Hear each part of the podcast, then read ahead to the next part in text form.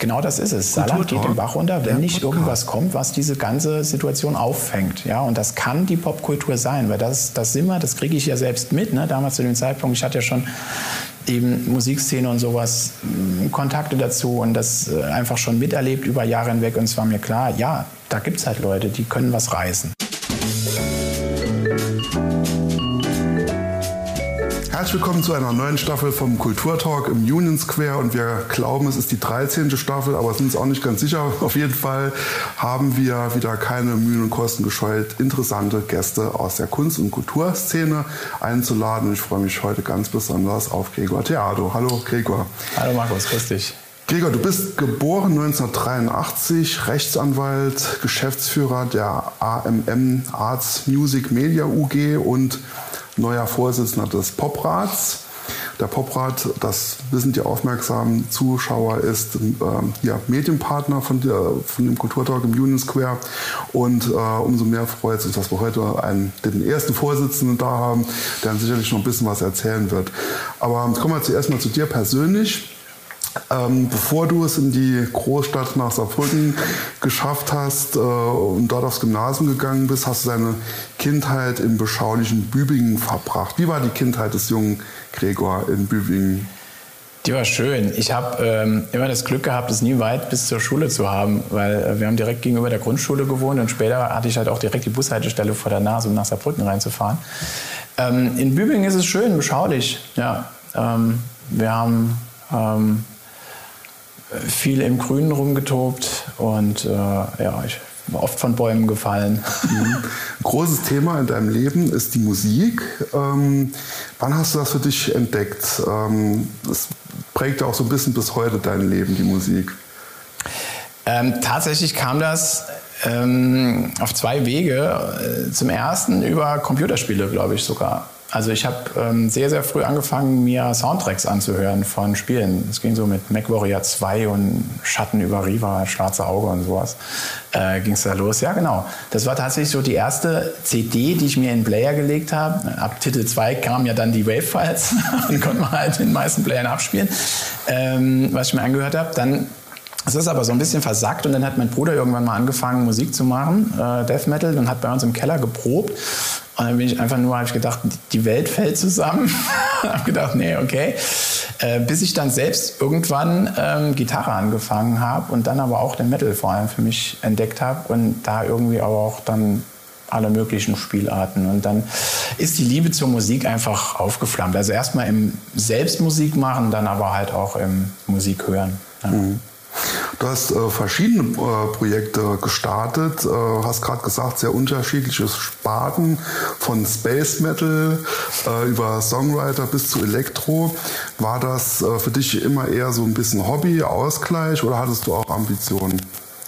Nee, Ambitionen nicht. Also Ambitionen im Sinne jetzt von, dass ich irgendwie Rockstar werden will und auf der Bühne stehen will, tatsächlich nicht. Ähm, das kam mit dem Üben äh, ich habe damals echt wie ein Bekloppter Gitarre gespielt, mit 16, 17, jeden Tag, stundenlang. Und da sind mir, irgendwann habe ich sehr früh gemerkt, äh, mir macht es keinen Bock, nur Sachen nachzuspielen, sondern mir macht es vor allem Bock, Sachen zu schaffen, neu zu kreieren. Und ähm, habe dann ganz viele Riffs, Songs so nacheinander auf die Beine gestellt und habe dann irgendwie gesagt, pff, komm, musst du was draus machen. Also jetzt einfach nur so da verpuffen lassen, ist auch doof. Habe mich ein bisschen mit Home Recording beschäftigt und, und habe dann halt einfach angefangen, erstmal aufzunehmen. Und so ist so dieses erste Metal-Projekt halt, was auch bis heute noch existiert, halt entstanden. Ist eigentlich so ein Solo-Studio-Projekt. Hat inzwischen drin auch mal Live-Besetzungen und wenn es mal geht, bringen wir es auch mal nochmal auf die Bühne. Ja, und dann ähm, kam äh, so äh, ja, bin ich dem Metal relativ lang treu geblieben. Also es geht eher so Richtung ja, Space Metal, ne? so Death Metal mit viel Synthesizern. Und, ähm, bin dann also 2015, 2016 irgendwann Richtung Akustikgitarre mal so abgedriftet und habe dann festgestellt, hm, es macht auch Spaß. So, und dann, also ernsthafte ähm, Musik im Alter. Ernst, ernst, genau, ernsthafte Musik. Ähm, und da wollte ich eigentlich so eine Art Indie-Pop-Band aufmachen und, oder beziehungsweise so Indie-Pop-Songs auch so ein bisschen in die Richtung schreiben. Habe dann halt auch nach Sängerinnen und Sängern und so weiter gesucht und habe dann irgendwann ähm, probiert halt denen selbst die Spuren vorzusingen, damit sie wissen, was sie singen müssen und habe dann festgestellt, oh, singen macht ja eigentlich auch Spaß. Habe dann mal ein Jahr lang Unterricht genommen und habe dann festgestellt, oh, wenn man sich äh, noch ein bisschen mehr Zeit nehmen würde, wird es halt auch noch vernünftig klingen. Und ähm, ja, dann kam so ein bisschen dieses Singer-Songwriter dazu, wo ich dann einfach gemerkt habe, cool, das geht relativ schnell, dass man sich schönen Song kombinieren kann, sich selbst begleiten kann und dann halt auch noch irgendwie dazu ein bisschen gesingen kann. Mhm. Ja, so ist das so, querbeet. Findet man die Musik irgendwo noch oder? Ja, ich habe ähm, bei also über den ganzen Digitaldistributor, ne, also Spotify und Co. findest du von Berserk Incorporated, also dem Metal-Projekt, findest mhm. du ähm, aktuell glaube ich zwei oder drei Platten online, ansonsten bei SoundCloud. Ähm, und auch von den Singer-Songwriter-Sachen lade ich da aktuell nach und nach noch hoch. Ja. Mhm. Okay, Link können wir ja vielleicht in die Beschreibung machen. Ja, gerne. ähm, eine weitere Jugendbeschäftigung, die dich eigentlich bis ins Erwachsenenalter begleitet hat, das ist die Fantastik. Mhm. Du hast früher auch äh, Computerspiele gespielt, Rollenspiele, Tabletops und sogar eigene Brett- und Kartenspiele erfunden. Zwei davon sind sogar bis zur Produktionsreife gekommen. Später dann hast du mit der Sarkon eine herausragende Spielekonvention im äh, Saarland ins Leben gerufen. Was fasziniert dich an diesem Bereich?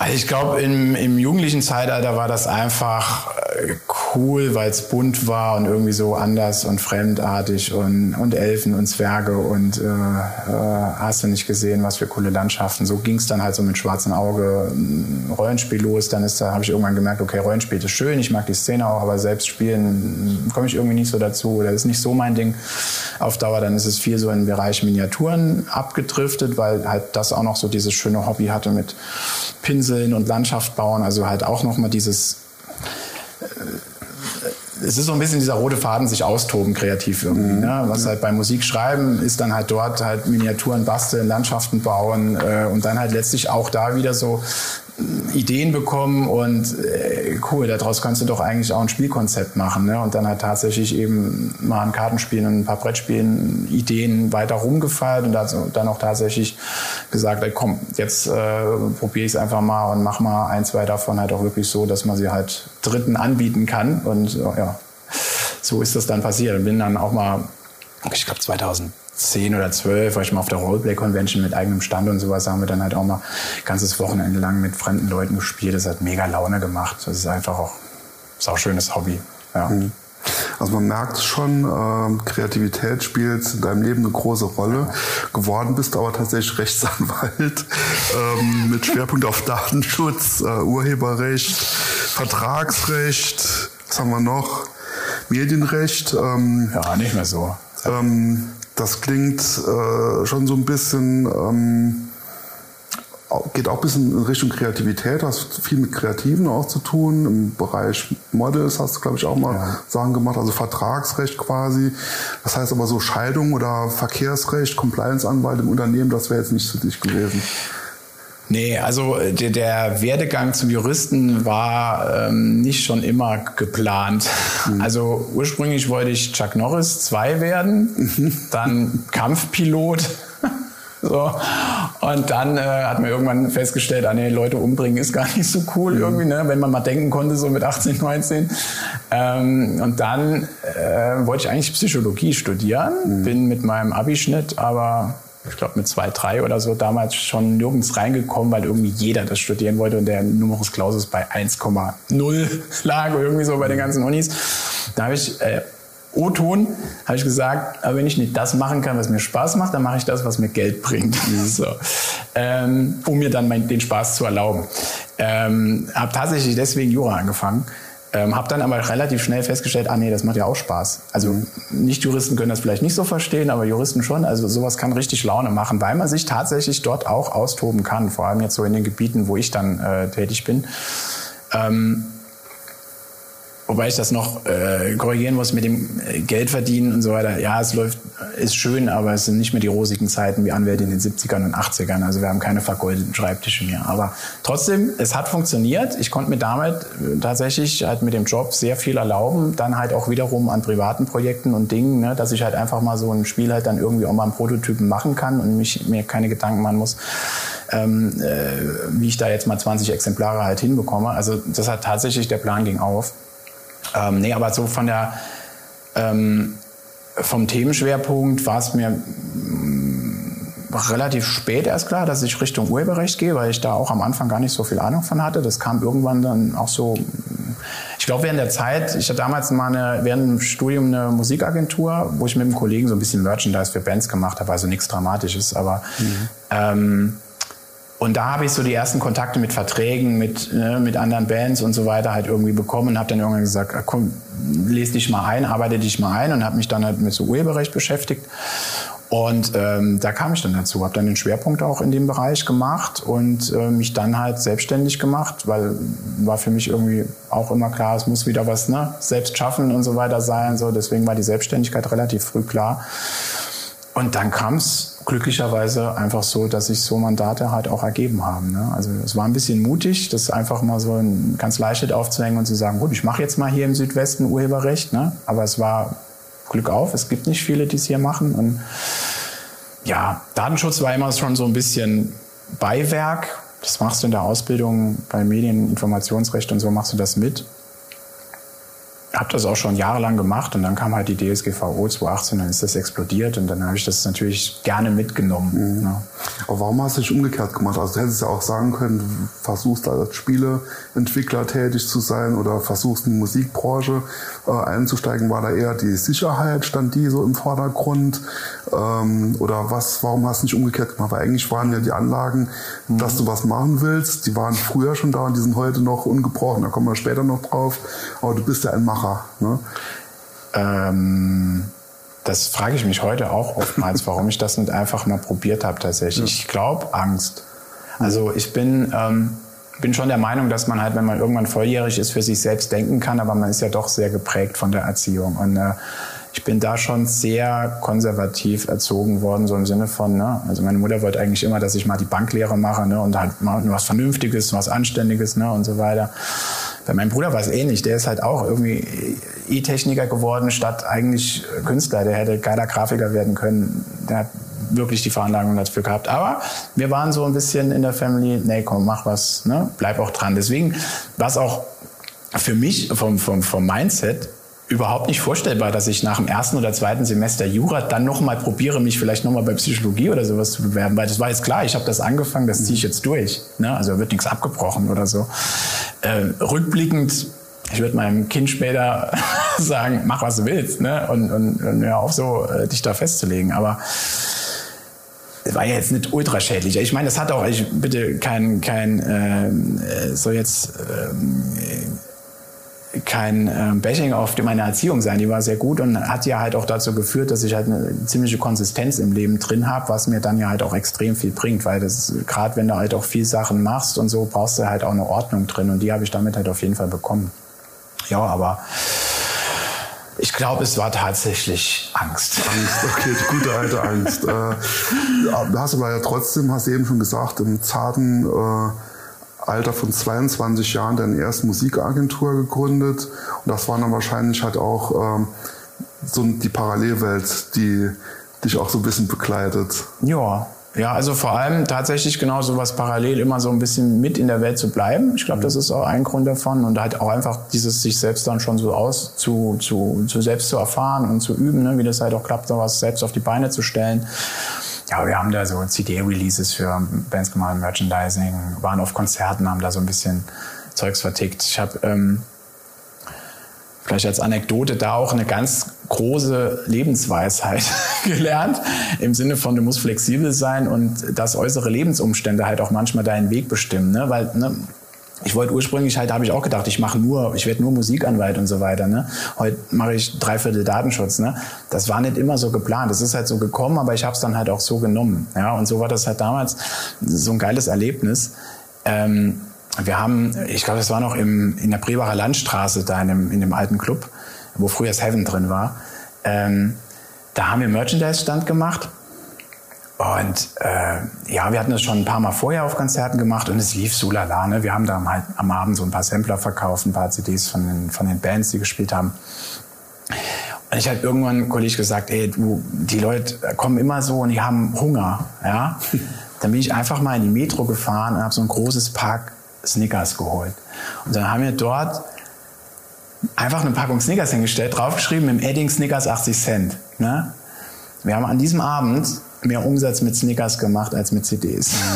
Mhm. Und ähm, ich bin jetzt nicht ins, ins äh, Snickers-Geschäft eingestiegen, aber das, das war so ein, das war mir so klar an dem Punkt, krass, du kannst halt, ähm, deine eigene Vorstellung läuft halt nicht immer so, ne? Mhm. sondern du musst dich halt danach richten, was halt auch so ein bisschen der Markt will, du musst dann danach, danach steuern. Ne? Mhm. Ja. Etwa in dieser Zeit äh, hast du auch den Saarland Underground Sampler mhm.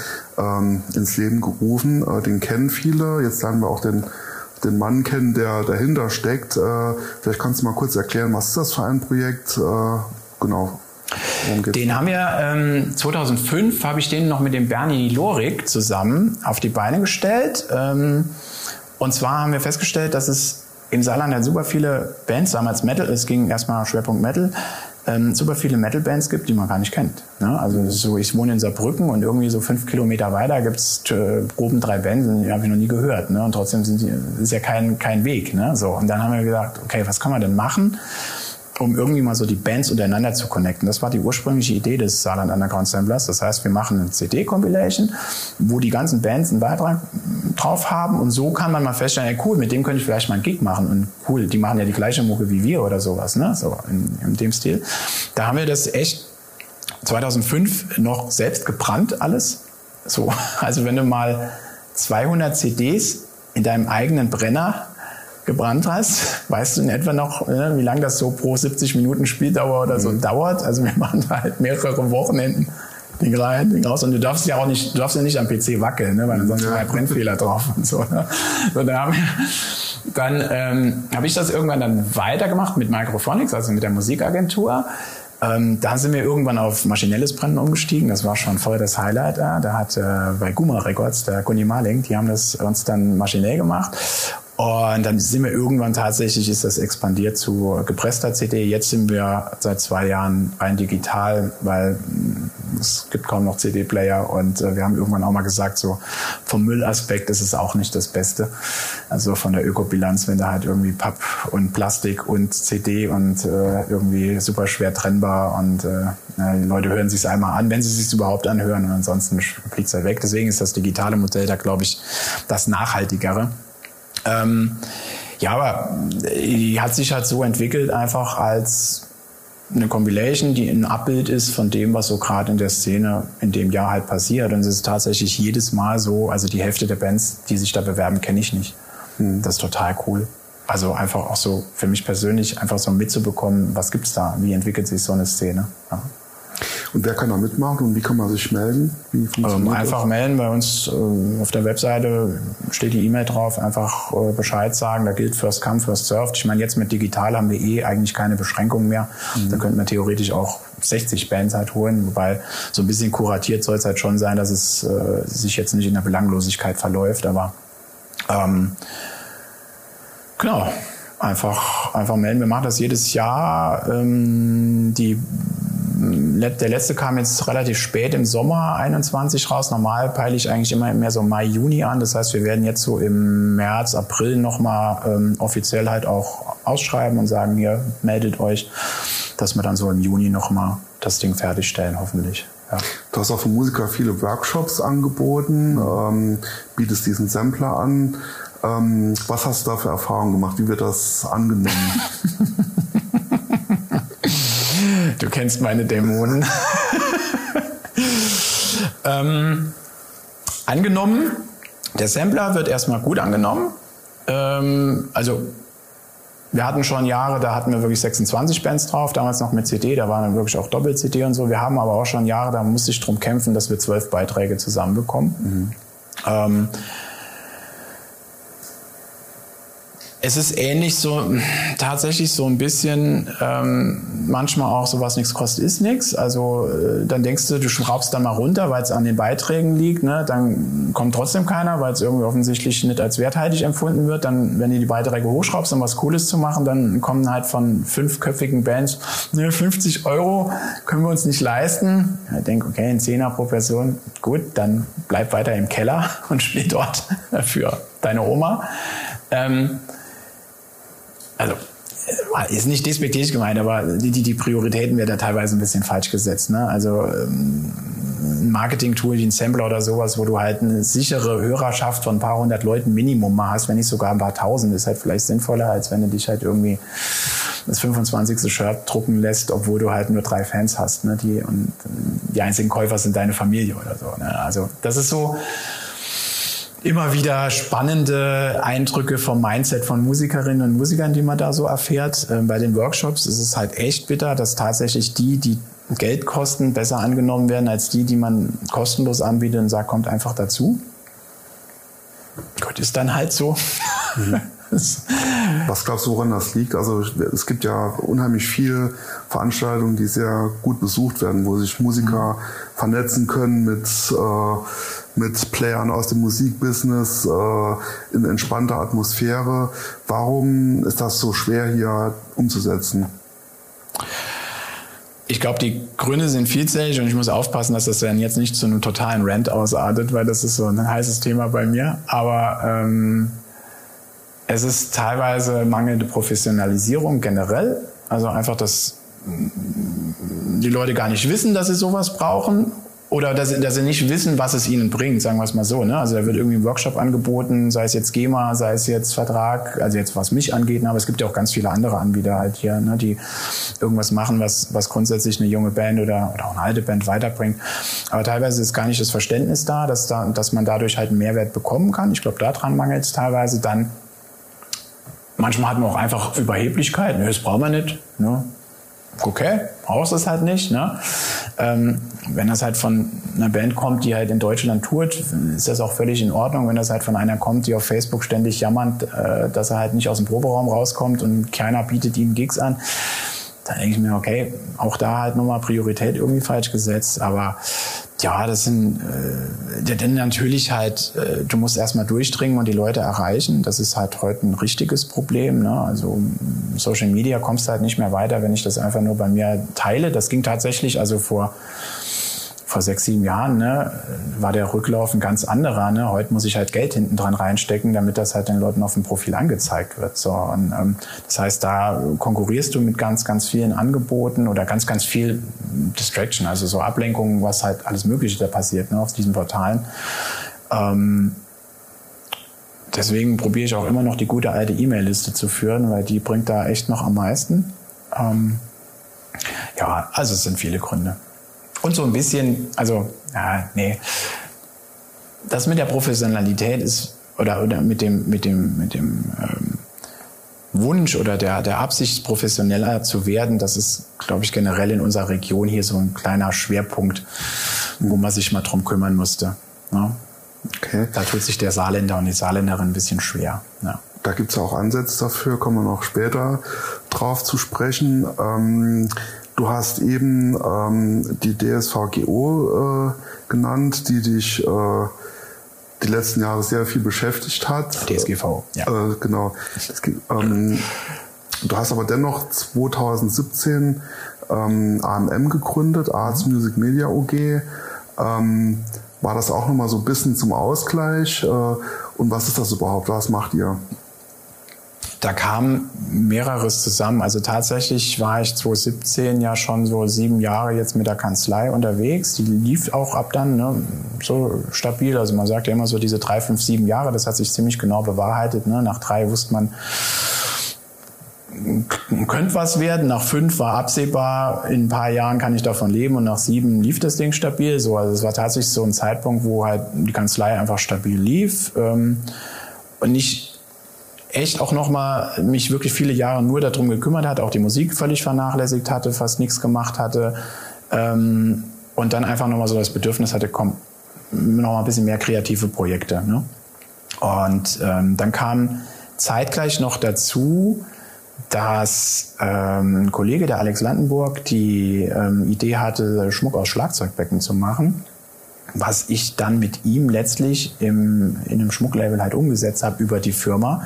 Und äh, tatsächlich war dann halt die Idee, auf welcher Rechtsform lässt man es laufen? Läuft das dann über Theado privat ne, oder sonst was? Und dann habe ich einfach gesagt, ne, komm, lass eine Firma machen, eine kleine UG, also Mini GmbH, ähm, dass das einfach auch äh, steuerlich, handelsrechtlich alles sauber läuft und sauber getrennt ist, halt auch von dem Business Kanzlei Theado. Und äh, da, so wird die AMM-UG geboren. Und dann habe ich ähm, alle Projekte, die irgendwie privater Natur oder sowas da auch dazu passen, da eigentlich letztlich angegliedert. Ne? Also den Saarland, genau, den Saarland Underground Sampler habe ich da reingezogen, dann, dass wir den jetzt mit der AMM weitermachen. Ähm, Musikvideokunst, das ist so einmal im Jahr ein, ein kleines Event zum Thema Musikvideo, Hintergründe der Produktion und so weiter.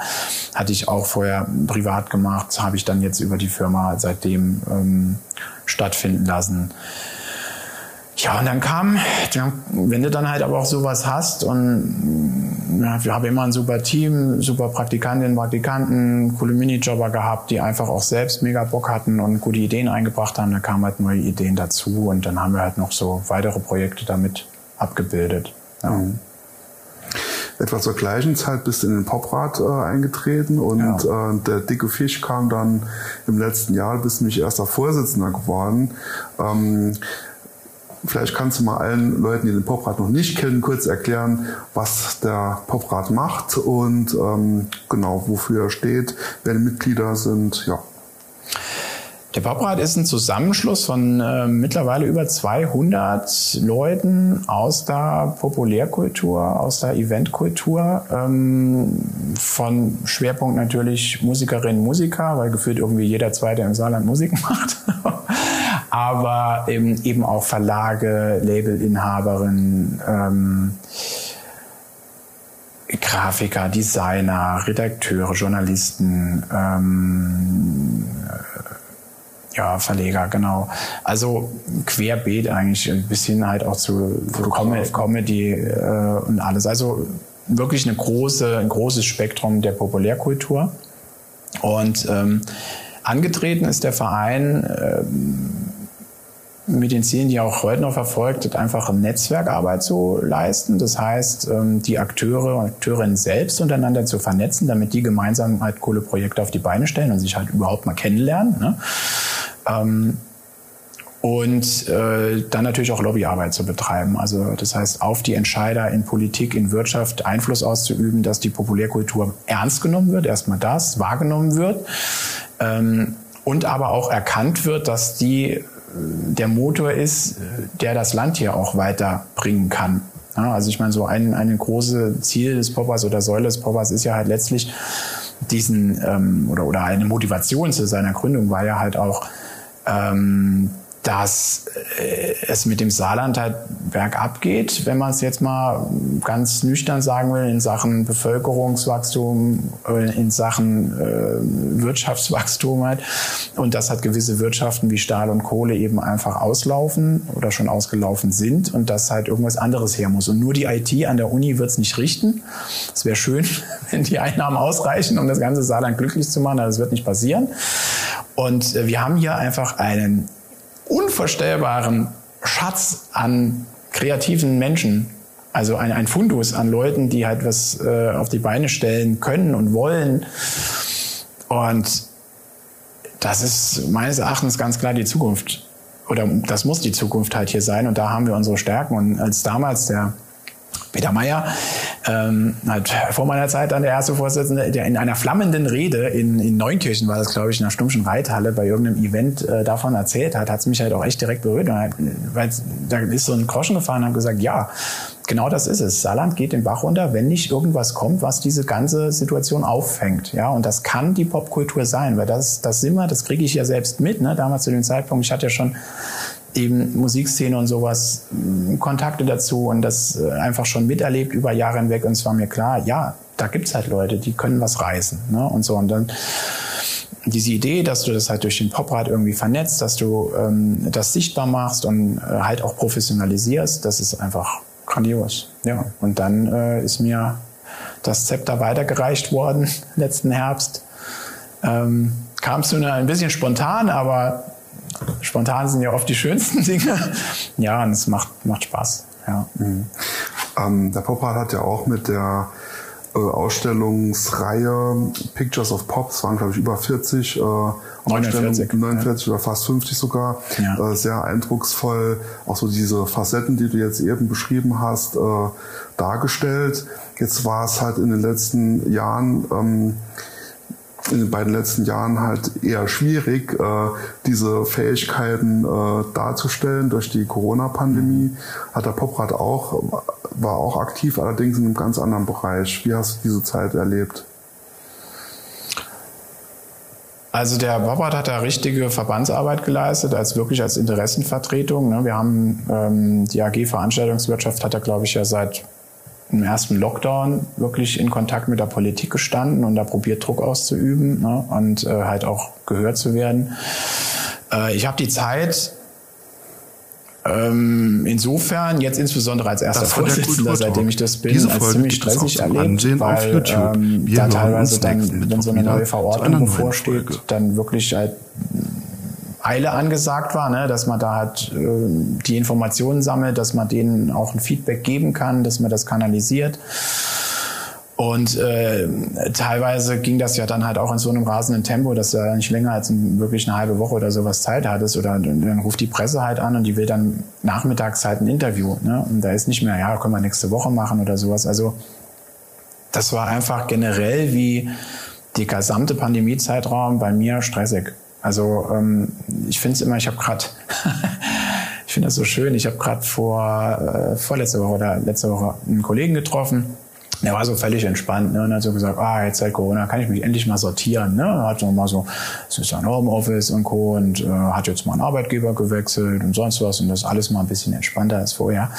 Ähm, ich wünsche, ich gönn's jedem. Also bei uns äh, war äh, März, April 2020 war Katastrophe, da war halt jeder ne, in dieser Schockstarre und seitdem ne, geht, die, geht der Pegel halt so hoch, weil halt ähm, und super viel Aufwand, aber jetzt ohne, dass es halt jetzt uns auch äh, wirklich so richtig viel mehr reinspült oder sowas. Ne? Also es ist einfach super viel zu regeln, zu tun. Die, die Mandantinnen Mandanten sind bei vielen Sachen unsicher gewesen. Im Datenschutz war super viel zu tun. Stellen sich ständig neue Fragen halt auf. Und also ich habe diese ganze Zeit echt, die ist sehr vorbeigerast auch. Also es ging echt in einem Eiltempo. Ja Stichwort eben kurz genannt, Verband. Äh, der Poprat entwickelt sich äh, oder hat sich entwickelt von einem Stammtisch zu einem Verein und jetzt zu einem äh, Verband. Das wird mit Sicherheit jetzt auch in nächster Zeit ein Schwerpunkt deiner Arbeit sein. Ähm, was passiert da und was, welche Projekte stehen noch an in Zukunft?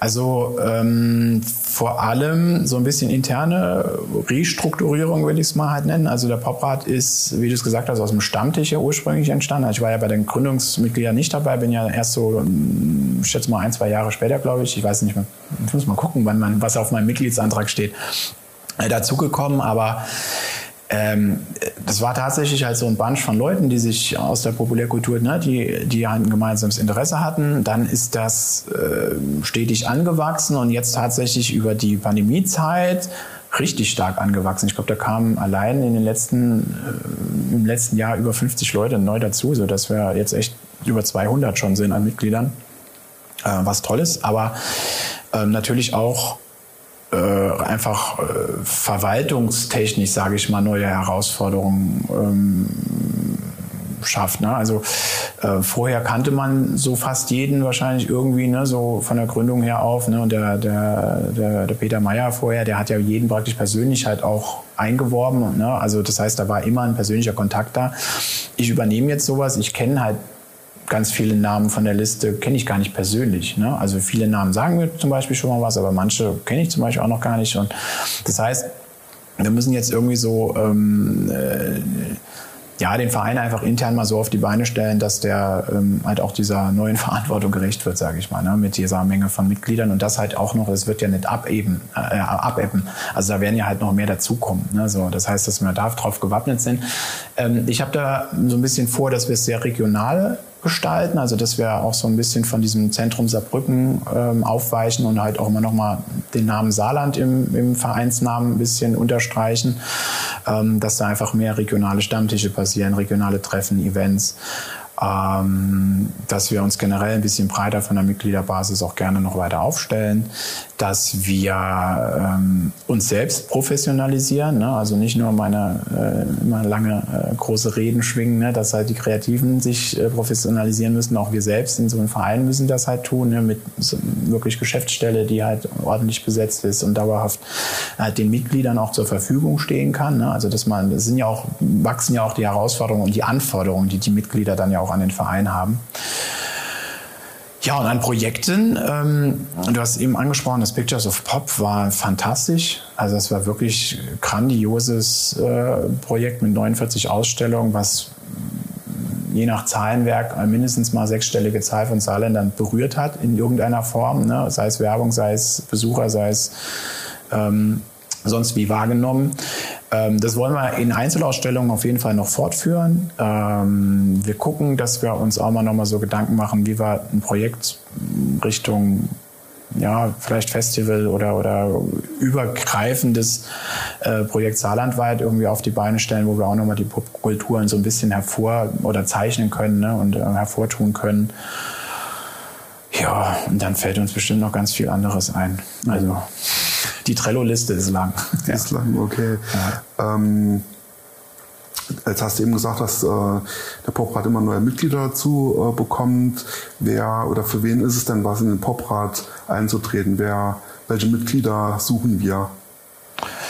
Ähm, grundsätzlich Akteurinnen, Akteure der Populärkultur. Also das muss jetzt nicht irgendwie ein totaler Profi sein, der damit jetzt halt seinen Lebensunterhalt dauerhaft äh, verdient oder so, sondern es müssen einfach, ich finde es am besten, wenn es Überzeugungstäter sind, also Leute, die wirklich halt dafür brennen und die auch ähm, selbst eben aus der Popkultur kommen, sei es, dass sie das hobbymäßig machen, auch nur oder eben nebenberuflich oder natürlich idealerweise hauptberuflich die aber auch für diese Grundidee einfach brennen und sagen, ähm, klar, ich mache das alles für mich, ne, weil wenn es der Populärkultur gut geht, geht es ja auch mir besser, weil mehr Aufträge oder sonst was. Ne, aber ich mache das halt auch, weil ich irgendwo diese Liebe zum Land habe ähm, und auch diese, diese Problematik sehe, ne, vor dem das Saarland halt steht und eben mitwirken will, das zu ändern. Ja, und da, äh, da eine Möglichkeit zu schaffen, ähm, ja, einfach was zu bewegen und vielleicht die Zukunft auch mitzugestalten.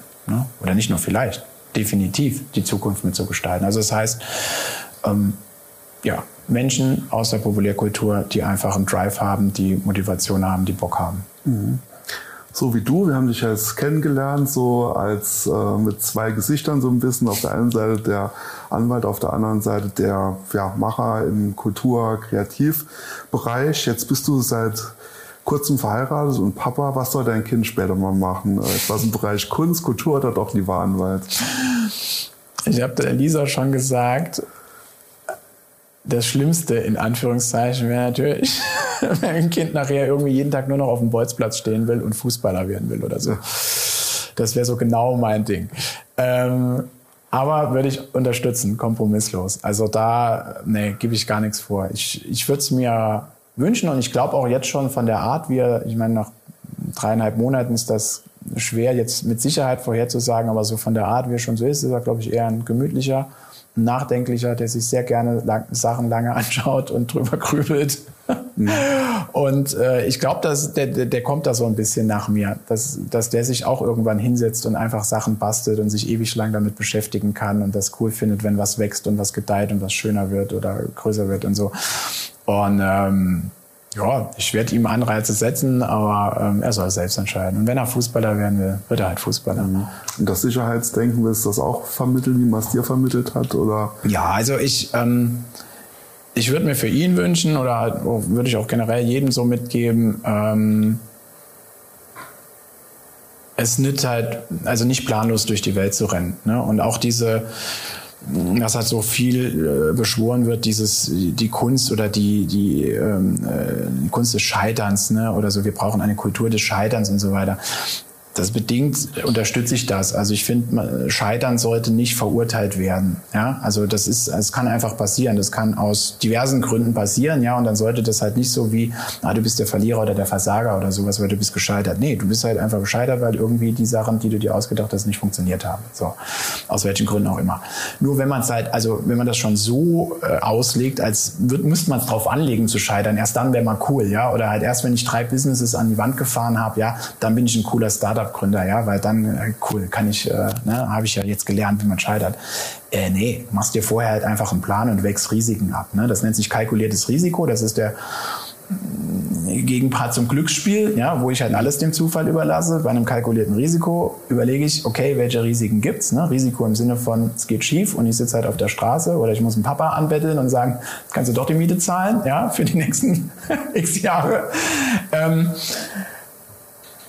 da weckt man halt ab. Ne? Wie hoch ist das Risiko? Welche Maßnahmen ergreife ich? Wie sehr setze ich mich dafür ein, dass es halt nicht so weit kommt? Ne? Das ist ja dann ganz viel von Commitment, von persönlicher, von Einsatz ja auch geprägt, wenn man irgendwie sich da, da Ideen hat. Und deswegen, ähm, nee, ich werde dem nicht sagen, äh, du wirst Bankkaufmann, äh, wenn es überhaupt bis dorthin noch Banken gibt und das nicht schon alles von Bitcoin abgelöst wurde. Ähm, und der muss auch nicht, äh, am besten wird er nicht Jurist ähm, dann, es gibt nicht, oh nee, hast du mal, warst du mal auf einer Juristenparty? Ich kenne ein paar, mhm. tatsächlich. Äh, Spannende Themen, ne? Halt nichts anderes außer, außer juristische Themen, äh, ne? Nee, das geht gar nicht. Okay. Gar nicht. Und ich will, oh nee, das, das wäre lustig, ja. Wenn wir dann schön sonntags morgens erstmal ein Gespräch über was der BGH entschieden hat. Nee, nee, das, das muss nicht sein. Aber wenn es sein soll, natürlich gerne. Also ich werde ihn da sicherlich auch ranführen und werde ihn nicht vor ihm verstecken. Ne? Also äh, mein, mein, mein Papa war, war Architekt und Bauleiter. Ich wollte auch, wollte auch mal zwischen Chuck Norris und, und äh, Kampfpilot wollte ich auch mal ähm, äh, Architekt werden, weil ich dachte, oh, so zeichnen und so, ne, hab Häusergrundrisse und sowas gemalt. Also das ist halt schon cool. Und ich, vielleicht wäre ich damals an der Hand genommen worden, mehr, ne, und so, ey, dann komm doch mal mit, ne, oder so. Hätte ich mich vielleicht auch so für begeistert, dass ich, dass ich da den Fokus drauf gelegt hätte. Auch möglich. Ähm, ja, aber es ist gekommen, wie es gekommen ist und ist auch gut so, denn du hast schon viel äh, hier in das Land eingebracht und das wird mit Sicherheit auch so weitergehen. Ähm, eine große Tradition in dieser schönen Sendung ist, dass unsere Gäste eine Sache mitbringen, ein Ding, etwas, äh, was sie inspiriert, was ihnen was bedeutet. Was hast du uns heute mitgebracht? Ich habe ähm, eine Karte mitgebracht und zwar von einem Sammelkartenspiel. Ähm, ich weiß nicht, ob man das zeigen kann, weil die ist schon ziemlich abgeranzt. Aber ich habe sie mal irgendwann einlaminiert, damit sie nicht ganz kaputt geht. Und zwar ist das Scotty. Ist da hinten die Kamera? Ähm, Scotty von, ähm, von der ursprünglichen Enterprise, äh, wer sich da auskennt. Und ähm, Scotty ist halt ein cooler einfach gewesen. Ne? Er war dort Ingenieur, also, also Bordingenieur und der hat halt ähm, immer alles zum Laufen gebracht und alles zusammengehalten. Das finde ich halt echt eine schöne Eigenschaft, halt einfach zu gucken, dass die, dass die Sachen beisammenhalten, weil so probiere ich das auch bei mir in der Firma und so zu führen, dass halt irgendwie alles zusammengeht und, und alle zusammenkommen. Und ähm, ich fand es hier einfach so schön, er hat Miracle Worker draufstehen als, als Special Perk. Also er kann halt auch Wunder vollbringen. Ja. Wobei er auch geschummelt hat. Ne? Er hat ja immer gesagt. Ja, er hat immer gesagt, dauert drei Monate, dann hat es dann in drei ja. Tagen gemacht. Ja. ja. natürlich. Das ist natürlich auch, kann ich auch, äh, habe ich hier und da auch schon mal gesagt, ja, dauert zwei Wochen, aber für dich mache ich es in drei Tagen. ja, und äh, James Doohan, also der Schauspieler von der, der den Scotty performt hat. Ähm, ich bin jetzt nicht so tief eingestiegen, aber so was ich gelesen habe, auch ein sehr, sehr sympathischer Mensch, der sich halt auch sehr um seine Fans und sowas auch gekümmert hat. Und ähm, ja, also so dieses Caring, das finde ich halt cool. Und außerdem, er hält halt einfach die Enterprise zusammen. Ich habe, da fällt mein Auto nicht auseinander, fällt mir der Laden nicht auseinander. Wenn ich den dabei habe, ist alles cool. Ich glaube, er ist auch zu den Sternen gereist, noch äh, kurz ja. vor William Shatner, der es zumindest noch lebendig machen konnte. Ja, also lieben Dank äh, für das nette Verhör, äh, Gespräch natürlich. und ähm, ja, dann wünsche ich alles Gute und wir sehen uns wieder beim nächsten Kulturtalk. Dankeschön. Ich danke dir, Hannes.